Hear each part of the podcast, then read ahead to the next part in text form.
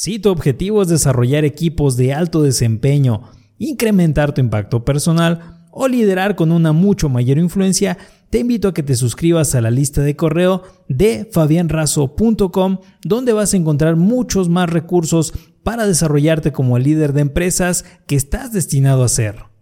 La deuda de la prostituta. En agosto, en una pequeña ciudad, cae una lluvia torrencial y hace varios días que la ciudad parece desierta. Hace tiempo que la crisis viene alcanzando este lugar. Todos tienen deudas y viven a base de créditos. Por fortuna, llega un millonario forrado de dinero y entra en el único pequeño hotel del lugar. Pide una habitación, pone un billete de 100 euros en la mesa de la recepcionista y se va a ver las habitaciones.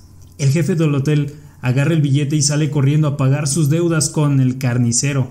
El carnicero toma este billete y sale corriendo a pagar su deuda con el criador de cerdos. Al momento, este sale corriendo para pagar lo que le debe al molino proveedor de alimentos para los animales. El dueño del molino toma el billete y corre a liquidar su deuda con María la prostituta, a la cual hace tiempo no le paga.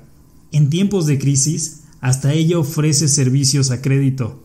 La prostituta con el billete en la mano sale corriendo al pequeño hotel donde había traído a sus clientes las últimas ocasiones y que todavía no había pagado y le entrega el billete al dueño del hotel. En ese momento baja el millonario que acaba de echarle un vistazo a las habitaciones y dice que no le convence ninguna. Toma su billete y se va. El dinero siempre estará ahí, solo cambia de bolsillos. Es así como hemos llegado al final de esta historia. Suscríbete al podcast Liderazgo con Fabián Razo o a este canal de YouTube para que podamos seguir compartiendo más historias contigo. Hasta la próxima.